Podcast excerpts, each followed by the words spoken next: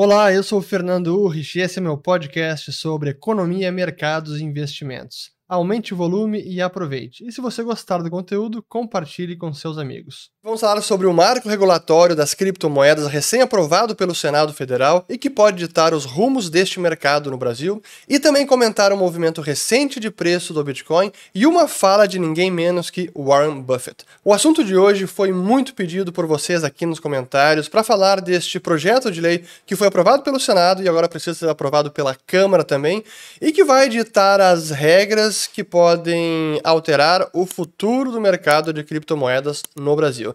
Então eu vou falar sobre isso, que é a parte final e mais importante deste vídeo, mas vou deixar para depois. Primeiro eu quero falar do movimento de preço do Bitcoin e como sempre eu começo mostrando o gráfico aqui na plataforma da Bitso, que é a nossa parceira aqui no canal e quem eu sempre recomendo para quem quiser comprar, negociar criptoativos com Bitcoin. É muito fácil abrir uma conta, seja aqui pelo desktop ou pelo aplicativo, e o link está na descrição do vídeo. Mas como a gente pode ver aqui, o preço que voltou abaixo de 38 mil dólares, sim, é um patamar é importante, e o um movimento recente, ele é relativamente negativo e que está seguindo o restante do mercado. E é o que eu quero aproveitar para aprofundar esse ponto, porque também é algo que eu venho comentando bastante, onde a correlação do Bitcoin e demais criptoativos com o mercado de tecnologia ou ativos de risco, especialmente a Nasdaq, tem sido muito positiva nos últimos meses, especialmente em 2022. E quando eu falo correlação positiva, é importante para quem não é desse mercado, isso não significa que é uma correlação bacana, que isso é muito legal, mas sim que ela é positiva no sentido de o mercado de ações sobe, o Bitcoin, Ether e demais sobem também. Ou se o mercado de ações Nasdaq cai, o Bitcoin tende a cair também. Isso é uma correlação positiva. Correlação negativa é o inverso. Nasdaq sobe e o Bitcoin cai. Ou o Bitcoin sobe e Nasdaq cai. Isso é uma correlação negativa. E o que a gente pode a, analisar ao longo dos últimos 12 meses, aqui colocando o gráfico primeiro do preço do Bitcoin e agora mostrando a correlação, vejam como acima de zero significa positivo, o máximo é 1, portanto, a correlação do BTC aqui em 2022 tem sido praticamente sempre positiva e muito próximo de 1 em quase todos os meses, desde finalzinho de dezembro até agora abril. Apenas aqui em fevereiro que foi é, negativa. Se a gente ampliar aqui essa janela, der um zoom out, a gente consegue ver como, na maior parte do tempo, havia períodos de correlação positiva e outros de correlação negativa. Mas, de fato, no último ano, vamos colocar aqui até no year to date, ó, no year to date, praticamente todos os períodos, e bem próximo a 1, ou seja, o mercado está muito correlacionado. Se a gente colocasse agora o Ether comparando com o Nasdaq, vejam aqui, Ether com Nasdaq, é até um pouco mais, no sentido de tem ficado mais correlacionado com é, Nasdaq. E por fim, só para mostrar como isso se traduz na prática, aqui no ano 2022, significa que o Bitcoin caiu 18,83%, nesse momento que eu estou gravando, final de terça-feira, 3 de maio, e Nasdaq caindo 20,68%. E o que a gente pode ver é que sim, o Bitcoin está seguindo na mesma direção, porém com mais volatilidade. Essa é a chamada correlação positiva, e esse movimento recente tem a ver com aquilo que eu comentei no outro vídeo, que é a armadilha de curto prazo para o Bitcoin, que tem a ver com a alta de juros que o Fed está iniciando, e que, por sinal, hoje, terça-feira, e amanhã, quarta, é a reunião do FONC, o Comitê de Política Monetária de lá. O Bacen também está, está reunido e amanhã ambos os bancos centrais vão anunciar a decisão de política monetária. Mas isso eu vou falar apenas para os assinantes do Follow the Money. A gente vai fazer uma análise das decisões do Fed e do Bacen amanhã às 19 horas, quarta-feira, como sempre. Quem quiser se tornar um assinante, link na descrição do vídeo. Mas então, isso sobre o preço que eu queria comentar, e agora eu passo a, a fala do Warren Buffett, que aconteceu na conferência anual dos acionistas da Berkshire Hathaway, que é a empresa do Buffett, e é sempre um evento muito simbólico do capitalismo, do mercado de capitais, porque é assim, são milhares de pessoas que participam e tanto o Warren Buffett quanto o Charlie Munger respondem às perguntas dos convidados. E ultimamente eles têm até não Durante a pandemia, eles até fizeram um streaming da reunião, é, transmitiram ao vivo, mas recentemente, é, antes não se fazia isso, mas às vezes eles publicavam os vídeos. E tem o recente com uma pergunta, então, que foi feita ao Buffett sobre o Bitcoin, e como sempre, ele responde da sua forma usual. Então, deixa eu colocar aqui no ponto e aí depois volta para mim. Now, if you told me you owned all of the Bitcoin in the world, and you offered it to me for $25, I wouldn't take it because what would I do with it? Um, I have to sell it back to you one way or another. I mean, maybe I have the same people, but it isn't going to do anything. The apartments are going to produce rental, and, and the farms are going to produce food. And uh, uh, if I've got all the Bitcoin, you know, I'm back where whatever his name was, who may or may not have existed, was you know, 15 years ago. Uh, if I've got it all, he could create a mystery about it. But everybody knows what I'm like. I mean, so if I'm trying to get rid of it, you know, people will say, well, uh, you know, why should I buy some Bitcoin from you? I mean, why don't you call it Buffett coin? You know, make your own or something. What? Do something. But uh, I'm not going to give you anything for it. And you'd be right, incidentally. But that explains the difference between productive assets and something that depends on the next guy paying you more than the last guy got.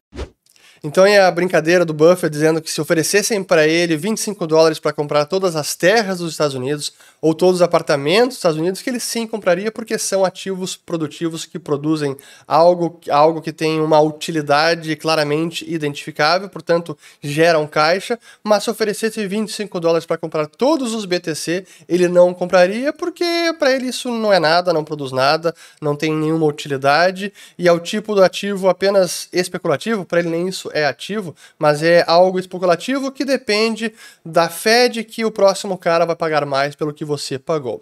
E, na verdade, essa é a visão do Buffett, que deriva daquela visão também de Benjamin Graham, onde ativo, nessa definição de investimento de valor, é aquilo que gera caixa, que tem rendimento. E claro que o Bitcoin não tem nenhum rendimento, assim como ouro, assim como prata, alguma outra commodity. E o, o, Buffett não gosta desse tipo de ativo, quase nunca investe. Na sua história, teve um episódio onde ele sim investiu em prata, numa aposta especulativa, vendo oferta e demanda e percebendo algum desequilíbrio e percebendo alguma oportunidade.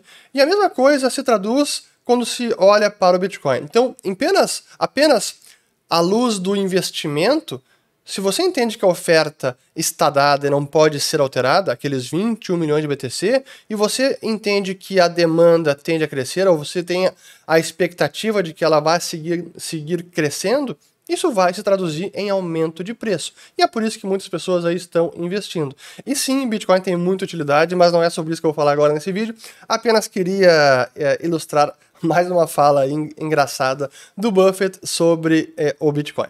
Mas o ponto principal desse vídeo é esta o marco, o que estão chamando de marco regulatório das criptomoedas, que não é bem um marco regulatório, mas sim é um primeiro passo para tornar o mercado mais regulado, ou pelo menos para remover essa pecha de que não é um mercado regulado. Talvez esse seja realmente o efeito mais positivo deste PL, eu vou comentar aqui os principais pontos. Aqui a gente tem a notícia, foi no dia 26 de abril, e agora o PL precisa passar para aprovação na Câmara, e se for aprovado, aí a sanção presidencial, e, e aí segue e está valendo. Agora eu quero dar um passo, antes de falar do PL, um passo anterior, porque também se tem uma falsa noção de que o Bitcoin não é nada regulado, os criptoativos no Brasil é uma espécie de terra de ninguém, vale tudo, e não é bem assim. Já existem várias leis que se aplicam ao mercado e que já estão valendo há muito tempo, a começar com a incidência de imposto sobre ganho de capital ou para quem compra e vende e, e recebe na venda dos seus produtos em troca criptomoedas tudo isso já há uma orientação da Receita Federal há muito tempo. Desde que eu estudo esse mercado, desde 2013, eu me lembro que a Receita já orientava em como recolher imposto. Então a tributação nesse mercado já não há nenhuma incerteza há bastante tempo. Além disso, tivemos várias orientações da CVM, inclusive autorizando fundos a comprarem ativos virtuais. Isso foi ainda em 2018. Também tivemos a instrução normativa da Receita Federal, chamada de IN 1888, que passou em 2018 e que basicamente exige das exchanges, as corretoras domiciliadas no Brasil, uma série de informações e também de pessoas jurídicas e pessoas físicas que negociam bitcoins e ativos virtuais no Brasil. Então não é um mercado que não tem lei nenhuma, já tem muita coisa valendo. Aí, claro, e agora eu avanço para o PL. Esse PL já vinha sendo debatido há bastante tempo. Em 2017, eu até participei de um PL que vinha sendo discutido naquele momento. Foi em julho de 17. Eu participei da audiência, vou colocar o link aqui em cima para quem quiser assistir o meu discurso e toda a audiência. Então não é uma novidade, mas claro que finalmente ele evoluiu a ponto de ser aprovado agora. Então, quais são os pontos positivos deste PL?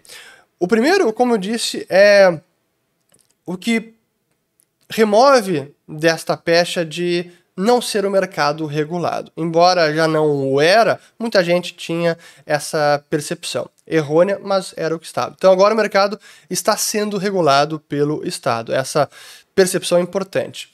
O PL também altera o Código Penal para incluir fraudes com ativos virtuais, e isso é claramente bem-vindo, já que esse mercado tem sido impregnado com golpes e pirâmides financeiras de toda sorte. Esse é um ponto positivo. E a parte principal é que estipula que o Poder Executivo deve indicar o órgão que será responsável por autorizar e supervisionar o funcionamento das empresas que lidam com esse mercado e também definir quais os ativos virtuais que estarão sob essas regulações. E todos os serviços que são providos pelas empresas estão definidos neste PL. Vou colocar o link aqui embaixo para quem quiser ler o teor é, na íntegra de todo, que, tudo que está lá estipulado. Então essa é a parte positiva e remove então esta pecha de que não há regulação e agora passa a ser uma espécie de marco regulatório do setor. A parte negativa é que ainda permanece duas incertezas muito importantes. A primeira incerteza é que não há um prazo máximo para que o executivo estipule qual órgão vai ser o, incumbido da tarefa. Ah, vai ser o Banco Central? Mas até quando o executivo vai definir isso? Não se sabe, então está em aberto. É ruim que não tenha uma data final para isso. E depois de definido, digamos que o executivo defina assim, vai ser o Banco Central o regulador. Aí tem a incerteza seguinte, que é quais regras o Bacen, porventura, se for ele, vai definir para supervisionar esse mercado. Quais regras serão criadas para autorizar as empresas de operarem com ativos virtuais? Não sabemos. E essa é a principal das incertezas, porque não tem como saber de que forma o Banco Central vai enxergar esse mercado neste ano ou no ano que vem. Então, isso deixa o mercado, embora regulado, não sabemos as regulações de fato. Tem o PL para ser aprovado pela Câmara, depois sancionado, e caso tudo isso seja aprovado, mas realmente quais serão as regras? O que, que vai mudar para as empresas, as exchanges e demais provedores de serviços desse mercado? Como elas terão que se adequar às novas regras? Não sabemos ainda. Sim, isso o PL também estabelece que, depois de definidas as regras, as empresas já existentes que estão operando terão seis meses de adaptação ao que for estipulado pelo órgão regulador. Então, essa é a parte positiva e negativa. Ainda assim, temos incertezas, mas é, a mensagem importante também é que não, esse não é um mercado não regulado. Já tem muita coisa que regula, leis que são aplicadas, sobretudo de tributação e de exigência de documentação acessória pela Receita Federal também, por conta dessa IN 1888. Então vamos aguardar finalmente a aprovação do PL na Câmara, depois a sanção do presidente, e esperar que talvez nesta aprovação da Câmara que surja uma, que venha alguma emenda para colocar um prazo máximo ao executivo, que aí ele estipule logo qual será o órgão regulador, e caso isso não ocorra, é pressionar o executivo para que logo venha então essa definição. Fico por aqui, espero que tenham gostado. Comentem aqui abaixo também o que, vocês acharam deste PL. Será que vai impactar demais o rumo dos mercados ou não? Como sempre, essa é uma questão ainda em aberto, porque dependendo das restrições impostas pelo órgão regulador, a ser indicado pelo executivo, isso pode favorecer o crescimento do mercado ou impedir o desenvolvimento deste mercado no Brasil. Meu muito obrigado a você que me acompanhou até aqui e se você gostou, comente com os amigos e compartilhe. Um grande abraço e até a próxima.